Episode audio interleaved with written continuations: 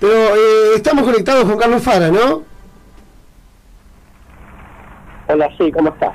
hola Carlos, muy buen día, gracias por atendernos. Carlos Fara es consultor y analista político con casi 200 campañas y casi, vamos a decirlo literalmente, 76% de efectividad, yo digo casi un 80% siempre.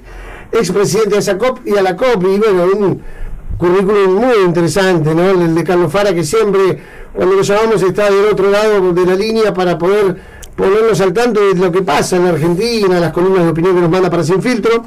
Así que siempre agradecidos por tu colaboración. Te trato de vos, ¿puede ser, Carlos? Sí, con mucho gusto, claro. Entonces, bueno, contanos un poco todo esto que venimos viendo. Ayer, la verdad, que una columna que has escrito muy, pero muy buena sobre los halcones y las palomas. La de antes de ayer, hubo esta semana cargada de, de columnas, pero muy, muy lindas, muy, digamos, para los que nos gusta eh, escuchar a los sociólogos, politólogos y analistas eh, lo tuyo es muy bueno, Carlos, así que más que nada que, preguntarte y hacer tipo de entrevista, la idea era un poco en esta edición radial de hoy que nos cuentes un panorama de toda esta situación, de estas columnas que escribiste en la semana, que la verdad que fueron llamativamente, aparte nos damos cuenta en el portal porque enseguida vemos las visualizaciones y son muchísimas. Muchísimas gracias también. por favor, un placer. Bueno, mirá, un poco lo que yo eh, me parecía interesante de plantear este, es en función de algunas cosas que están pasando en el mundo respecto de si finalmente, digamos, este, las sociedades están eh, volcándose más hacia una cosa, a posturas más radicalizadas o hacia posturas más moderadas, ¿no? Cuando uno ve la elección en Estados Unidos, este, donde ganó Biden, claramente, digamos, el moderado frente a Trump, cuando uno ve las elecciones este, municipales en Brasil, claramente, digamos, ganó el centro moderado, eh, cuando uno ve la opinión pública en Argentina y ve que dentro del oficialismo la mejor figura es la del presidente Alberto Fernández y dentro de la oposición la figura del jefe de gobierno de la Ciudad de Buenos Aires, Horacio Rodríguez Larreta, digamos, la, un poco el, el, artículo lo que se plantea es que, digamos, hasta qué punto, digamos, la gente efectivamente no se cansa de las radicalizaciones, sobre todo, digamos, si no hay este, resultados efectivos de eso, eh, y finalmente, digamos, opta por premiar el estilo eh, más moderado, ¿no? Digamos, básicamente, si uno mira hoy la Argentina, como decíamos, digamos, los moderados van ganando en la opinión pública, digamos, ¿no? el, debate frente a, los más radicalizados, a los, a los halcones, me parece que, bueno, todo tiene un límite, un, tramo de conflicto político probablemente digamos, pueda como encender un poco el, debate social, pero a la cuenta de larga, digamos, la gente se cansa de eso, y entonces si hay, digamos, eh, figuras bastante legitimadas en la opinión pública, son las que realmente, digamos, este, terminan teniendo mejor proyección, ¿no? Sí, es verdad. Y Carlos, eh, ¿qué, qué, qué, sensación te deja llegando a fin de año? Cuando al principio de año o al principio de la pandemia hablábamos y decíamos, creo que alguna que otra vez que hemos charlado en la radio, decíamos, bueno, a fin de año haremos un análisis de cómo fue el manejo de la pandemia y, bueno, el manejo también de lo económico, porque sabemos ayer se dieron cifras de la pobreza en Argentina, la verdad que son alarmantes y preocupantes. Sí, eh, mira, yo creo que primero vamos a hacer, eh, eh, yo te diría, precisos con el tema de que en general del mundo muy pocos lugares parecen haberle encontrado realmente hasta acá eh, alguna metodología exitosa frente al tema de la pandemia. Eh, eh, desde ese punto de vista, digamos, este, grandes países como, Gran Bretaña, digamos, como, como Francia, digamos, como, como Rusia, como Estados Unidos, como Brasil, la verdad es que tuvieron, digamos, problemas y hubo algunos que tuvieron, digamos, un modelo más estricto como el de Argentina y otros que tuvieron un modelo más flexible.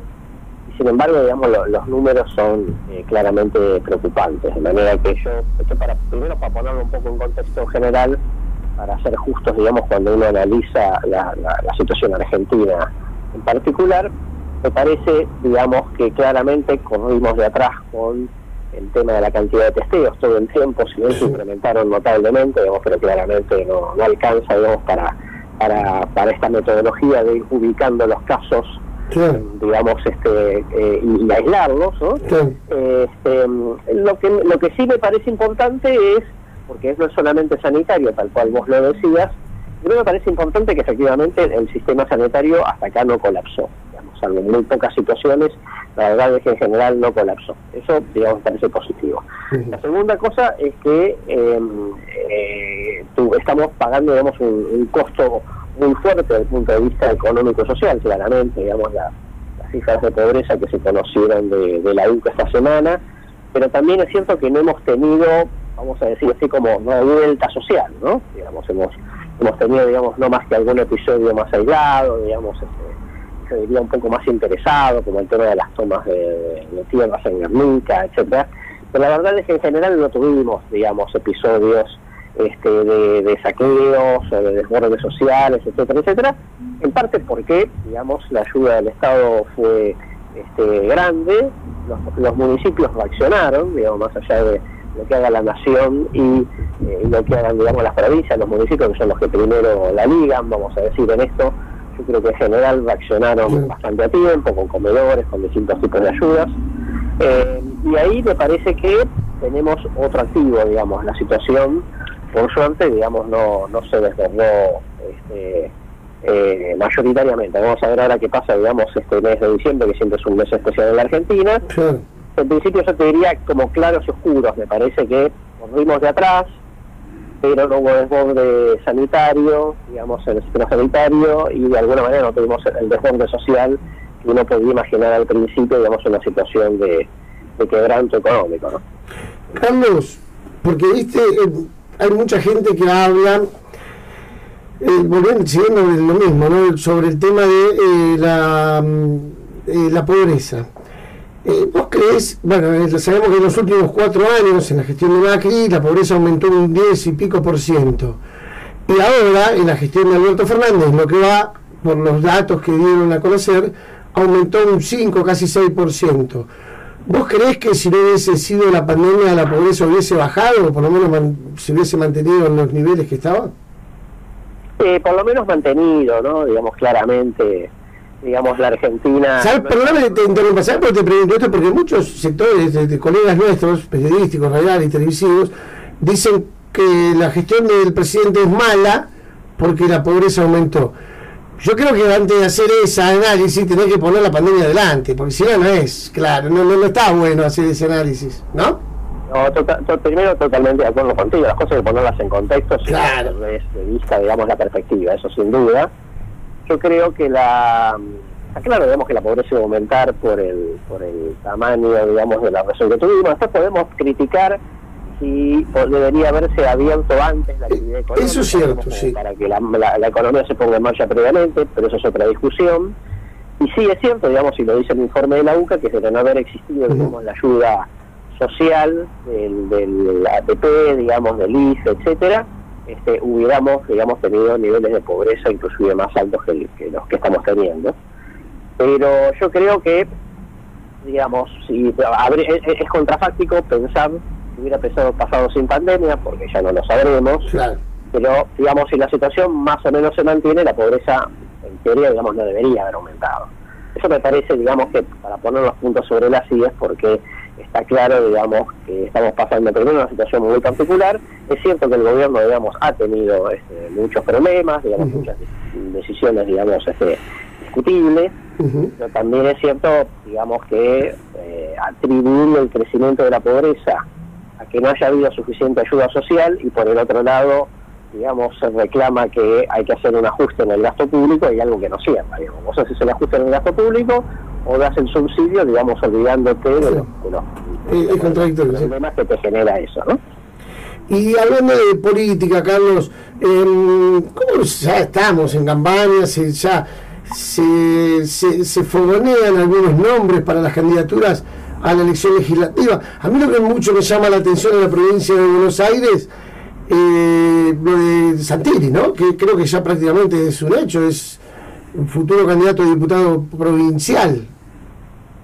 O sea, nacional por la provincia de Buenos Aires, perdón, perdón. Sí, sí, sí, entiendo.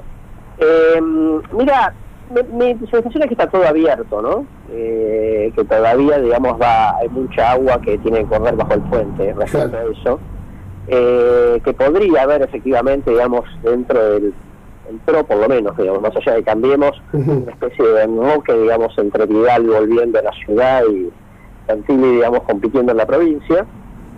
No, no lo descartaría en absoluto, este, pero eh, me parece que eh, todavía, digamos, no, nosotros no sabemos, me parece que hay muchas cosas, digamos, que están en el camino, digamos, sin definir, este, eh, yo creo que, que también va a depender un poco, digamos, de qué tipo de oferta construya el frente de todos en la provincia de Buenos Aires. Por ahora, digamos, no, no, termina, digamos, de asomar una, una figura, este, digamos, competitiva. Em, entonces, digo, eso puede pasar, yo creo que el escenario en ese punto, digamos, este, tiene muchas alternativas todavía. Eh, tampoco son tantos los nombres, ¿no? Eso, también es cierto, digamos, no, hay muchos nombres para barajar de un lado y del otro. Y como para ir terminando y agradecerte, Carlos, que siempre estás, cuando nosotros requerimos eh, tu experiencia, eh, bueno, eh, ¿Qué panorama se nos viene en la Argentina para el próximo año? Bueno, supuestamente tenemos la vacuna, volvemos a la normalidad, más allá de los políticos. Ahí los gobernadores reclaman suspender las pasos, en Salta ya las suspendieron. ¿Qué, opinas con todo, de todo esto? Mira, eh, primero, eh, respecto al tema general, eh, partiendo, digamos, de lo sanitario, aun cuando haya vacuna en los términos que lo está anunciando el presidente, de todas maneras me parece que vamos a estar muy lejos, digamos, de, poder bajar la guardia, ¿no? Yo creo que sí. Eh, porque mm, la vacuna solo, digamos, no lo va a resolver, una vacuna que todavía está un poco en veremos, de los testeos, algunos testeos, digamos, son promisorios, pero la verdad que todavía no sabemos eh, demasiado. Em, y de todas maneras, el tema, digamos, de la que haya una, una especie de vacunación universal, me parece que a los que no somos eh, prioritarios, eh, me parece que, antes de fin del año que viene difícilmente llegue, con lo cual, digamos, me parece que ahí vamos a estar todo, el tiempo, digamos, en cuidado, ¿no? Eso en, primer, término. Sí me parece que vamos a tener mejor año económico que este, eh, porque me parece que de este también se sacan algunas conclusiones respecto de cuánto cerrar, digamos, la actividad económica, ¿no? Y el impacto sobre la pandemia. Vos no podés soportar dos años como estos, ¿no? Este, en términos de parate entonces puede haber un rebote, puede haber un rebote mundial. China es el único que es nuestro principal socio comercial, digamos, está teniendo un rebote, em, digamos, este que es, que es el que hace que sea el único país del mundo que, que haya crecido en este año. Em, eh, tenemos como la falta Europa, pero básicamente algún rebote tiene que haber y eso dice que siempre termina de influir positivamente, calmando, digamos, un poco el, humor social. Eh, ahora, eh, respecto al tema que vos mencionabas de las pasos, eh, más allá, digamos, de que lo pidan, digamos, los gobernadores, todavía no me termina de quedar claro, digamos, que vaya a haber, digamos, como una definición este ya, ¿no? Digamos, me parece que va a depender mucho de cómo el kirchnerismo observe la situación de la provincia de Buenos Aires. Y eso me parece que va a ser la clave para ver si efectivamente las pasos se suspenden o no. Así que, tenemos todo un panorama muy abierto. Acabamos de escuchar de una palabra sumamente desasnarnos, con diciéndolo Carlos Fara em, que bueno el tema de las pasos eh, es, un tema. Eh, ¿Vos crees que las pasos eh, solucionan problemas internos de lo político, pero en la sociedad solucionan algo? Mira, yo creo que las pasos necesitan, me parece que es una buena idea, pero que necesitan reformas. ¿no? Primero yo este, eliminaría la obligatoriedad, que esto es, si vos no tenés dentro de tu partido una competencia, tu boleta no tenga sentido, digamos, que esté en la mesa. Exactamente. Eh, en la ley santafesina, que tiene este, primarias abiertas, eh, si en una localidad ningún partido tiene competencia, directamente no se realizan. ¿no? un acuerdo entre los partidos, lo cual eso me parece sano. Claro, porque aparte el gasto que representa. Claro, luego me parece que no que no debería ser voto obligatorio el ir a las pasos. Este, porque efectivamente a la gente la, hincha, digamos, tener que ir un día a votar para, por ahí a veces no elegir a nadie. Sí, aparte creo que, perdón que te interrumpa, no soy nadie para opinar al lado tuyo, pero si vos tenés diferencias internas en tu partido, que los gastos los pague el partido, ¿viste? ¿Por qué el Estado tiene que hacerse cargo de, de, los gastos de la política de distintos partidos? Me da la sensación a mí como, como ciudadano de la pie. Sí, ahí digamos, este, vos sabés que durante mucho tiempo se, se habló de que no había democracia interna de los partidos porque no... no no, tenía, no tenían la estructura para poder financiarse, digamos, su, sus propias definiciones, ¿no? Con lo cual, digamos, me parece que lo que hay que hacer es bajar el gasto. Yo creo que si vos eliminás el, el sistema de, de boleta tal cual lo tenemos ahora y lo reemplazás por este, boleta única. Te iba a preguntar, porque hubo una experiencia en Río Cuarto, sabes que me sacaste la pregunta de la boca, y fue buena. Sí, sí, de hecho, digamos, la provincia de Córdoba tiene boleta única, está todo en un papel, todos los cargos, y boleta y, la, provincia de Santa Fe tiene este, boleta única, pero este, cortada, ¿no? O sea que vos llenás un formulario, marcás en un formulario por cada cargo en la cual votás, y después eso lo pones en, distintas urnas, digamos que funciona razonablemente. Me parece que para el sistema de Córdoba, digamos, es más eficiente en ese sentido, porque es más menos engorroso, vamos a decir, y también menos costoso, con lo cual vos, si hay boleta única, que emite el Estado, digamos, porque ya no, los partidos no tienen que asegurarse que tengan boleta propia en cada uno de los de las mesas de votación, vos bajás muchísimo el costo. Entonces, vos bajás eso, no llevas a la gente a votar, y los partidos que no tienen competencia interna, digamos, no tienen por qué preocuparse de que haya boletas propias en la, en la competencia, me parece que pudiésemos ir a un sistema de paso en donde pudiésemos asegurar que haya democracia interna de los partidos con participación ciudadana sin que eso, digamos, implique un costo tan alto y encontraríamos en ese punto, en ese sentido un punto de equilibrio. Así que sí, verdaderamente, claro, coincido completamente con lo que vos decís y bueno, agradecerte nuevamente un sábado de la mañana de vuelta que estés con nosotros. Aparte te esperamos por Plata, ¿no te vas a hacer una vuelta esta temporada, Carlos? Sí, vamos a ver, vamos a ver cómo, cómo, se, cómo se desarrolla, digamos, la, las limitaciones que, que nos ponen para circular. Así estuvimos con un amigo en común que anda por Mar del Plata, el Vasco Mondarain. Bueno, un gran saludo. Así será. Seguramente que nos cruzaremos el día de hoy, si es que anda, si va a la playa un ratito, y le mandaré tu saludo. Muchas gracias, Carlos, por atendernos. No, por favor, que tengan lindo día. Bueno, eh, gracias Carlos Fara, eh, licenciado, analista, consultor político, con más de 200, casi 200 campañas, 76% de efectividad en el objetivo que se proponía en cada una de esas campañas y muy reconocido acá en Mar del Plata porque siempre eh, parte de ASACOP con Radenagüe junto a distintos legisladores lo escuchamos en algunos que otros que nos gustan, esos conversatorios, esos seminarios. El otro día estuvimos juntos en un seminario de comunicación y gestión política, ¿no, José? Sí, ahí participamos. Ah, bueno, ¿eh? este sábado recién lo nombrábamos, este miércoles que viene en el seminario de comunicación política que organiza SACOP junto con CREAR y distintas organizaciones eh, no gubernamentales de Mar del Plata, organizado por Fernando Navarra va a estar hoy hablando justamente de Juana Mondarain y el próximo miércoles va a estar hablando Santilli, el vicejefe de gobierno y secretario de seguridad, va a hablar de seguridad. Eh, así que no se lo pierdan. Eh, después vamos a estar, ustedes van a sinfiltro.ar